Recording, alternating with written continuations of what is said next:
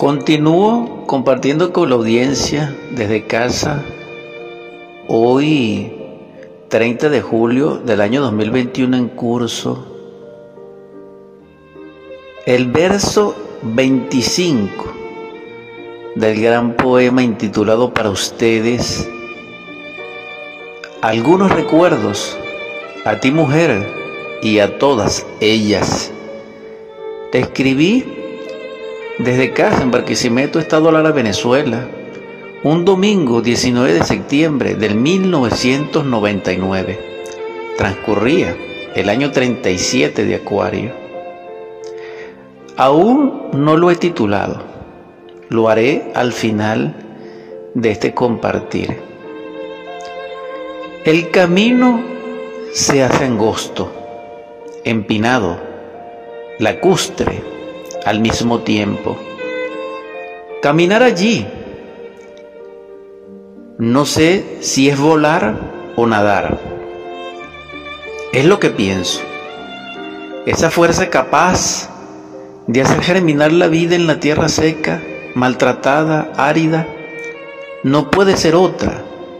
El amor vivificado, aliento de la libertad, ambas fundidas en la felicidad fuera de las formas del tiempo, del espacio. Soledad, errante en mi propia tierra, proscrito de la luz, de la libertad, de la paz, de la felicidad.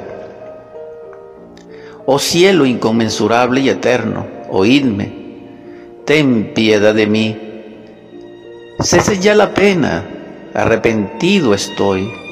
Amada, compadécete, abrigadme mi aliento se agota. Cura, sana mi corazón ensangrentado. La herida de la lanza de Cupido no reposa. Gotea, gotea.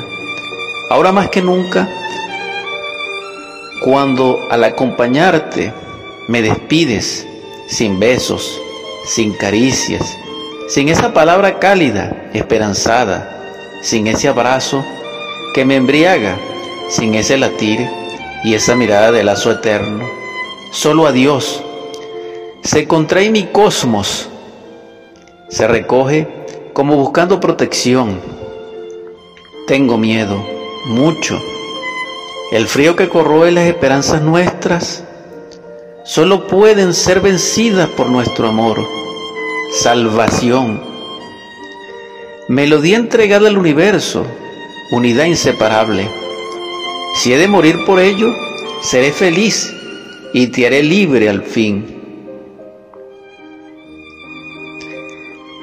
Lo titularemos para ustedes una despedida. Paz inverencial.